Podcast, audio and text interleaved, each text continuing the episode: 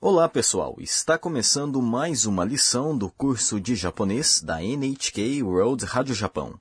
Com vocês, Wilson Muraki. Irimo Setozuka, vamos continuar aprendendo japonês e nos divertindo ao mesmo tempo.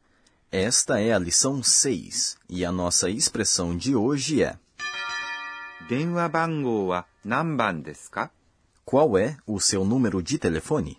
Na lição passada, a nossa protagonista, a Ana, convidou a sua tutora Sakura para visitar o seu dormitório. Hoje vamos acompanhar a continuação da conversa das duas. Vamos ouvir o diálogo da lição 6. A expressão de hoje é: 電話番号は何番ですか Qual é o seu número de telefone? ところでアンナさん、電話番号は何番ですかえーっと、080-1234。ありがとう。じゃあ、今度電話をしますね。 Agora vamos estudar o diálogo. A Sakura quer perguntar alguma coisa para Ana, por isso ela diz: ところでアンナさん、 A propósito, Ana, ところで a propósito é uma expressão usada para introduzir um tema quando mudamos de assunto em uma conversa. A Sakura disse: アンナさん、 pois ela está falando com a Ana. Depois disso, a Sakura pergunta: 電話番号は何番ですか Qual é o seu número de telefone? E essa é a nossa expressão do dia. 電話番号 Significa número de telefone. は É uma partícula que indica o tópico. A Sakura omitiu o seu quando ela perguntou para a Ana o número dela. É, mas isso não tem problema. 何 É uma palavra interrogativa e significa qual. E 番 é um contador e significa número. Assim, juntamos as duas palavras e usamos 何番 quando perguntamos qual número. です。 É a palavra que encerra uma frase de maneira polida. Para fazer uma pergunta com uma frase que termina em des, colocamos a partícula か depois de des. 電話番号は何番ですか Qual é o seu número de telefone? É uma pergunta bastante útil, por isso vamos praticar. Não se esqueça de falar com uma entonação ascendente.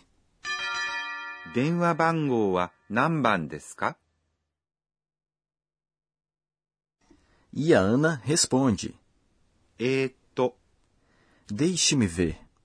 Na pronúncia de えーっと、 A vogal E tem um som prolongado. えーっと、 Eu sempre uso eto. É uma expressão muito útil. Ela pode ser usada quando você quer dizer alguma coisa, mas demora para achar a palavra apropriada. A Ana tenta lembrar o seu número de telefone e diz: 080-1234 0801234. Hoje vamos aprender a contar de 0 até 10. E como se diz zero? 0 Também se pode dizer 0 E como se diz um, 1 dois, 2 3, 3 4, 4 mas também se pode dizer 4 5, 5 6, 6 7, 7 mas também se pode dizer 7 8, 8 9 9 ou, 9 finalmente, 10. 10 É importante praticar repetindo os números várias vezes. Depois de a Ana dizer o seu número, a Sakura diz. ありがとう。 Obrigada. Essa palavra é fácil, não? じゃ、今度電話をしますね。 Então tá, na próxima vez eu vou telefonar para você. じゃ、 Significa então tá. É uma maneira coloquial de conectar sentenças. 今度。 Significa desta vez ou na próxima vez. Neste caso, a Sakura quer dizer na próxima vez. 電話 É telefone. を É uma partícula que indica o objeto do verbo. します。 É um verbo e significa fazer algo. Os verbos na forma mas podem ser usados para ações no presente e no futuro. A partícula ね、 usada no fim da frase indica que tanto a pessoa que fala como a que escuta estão cientes do assunto sobre o qual se fala. Ela é conhecida como partícula de confirmação e é similar ao né do português. Neste caso, eu, que é o sujeito, foi omitido, já que o contexto deixou isso claro. E como se pode usar o verbo shimasu? Usa-se esse verbo para falar de muitas ações combinando-o com substantivos. Por exemplo, pode-se combinar o verbo com a palavra 勉強、 estudo e dizer 勉強をします。 eu estudo.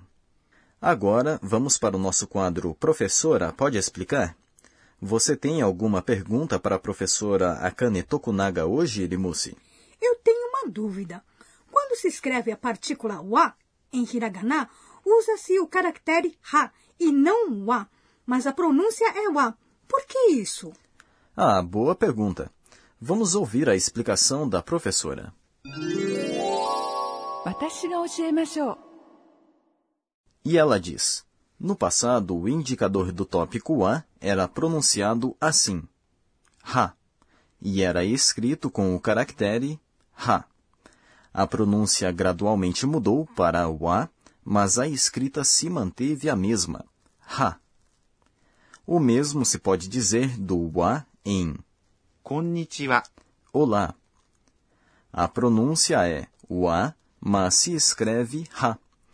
Originalmente, essa expressão consistia da palavra que significa hoje e o antigo indicador de tópico ha. A expressão era usada como um modo comum de iniciar uma conversa e significava no que se refere ao dia de hoje. Atualmente, com Nichiwa, se tornou uma saudação muito comum. No caso da expressão 電話をします。 eu vou telefonar, a partícula o era pronunciada de maneira distinta no passado. Hoje em dia, ela é pronunciada como o.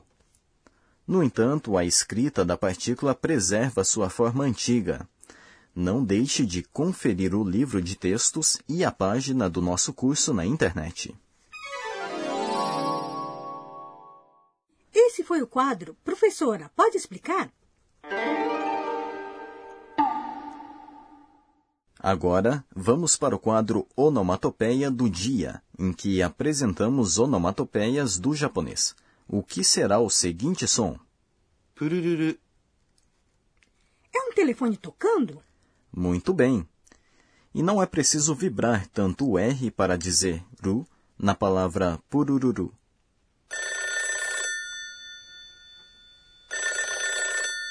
E agora, o que é este som? リーン、 É o som de um telefone também? Sim. Rim é o som de um antigo telefone de disco tocando. Pode ser usado também para descrever o som de um despertador. Esse foi o quadro Onomatopeia do Dia.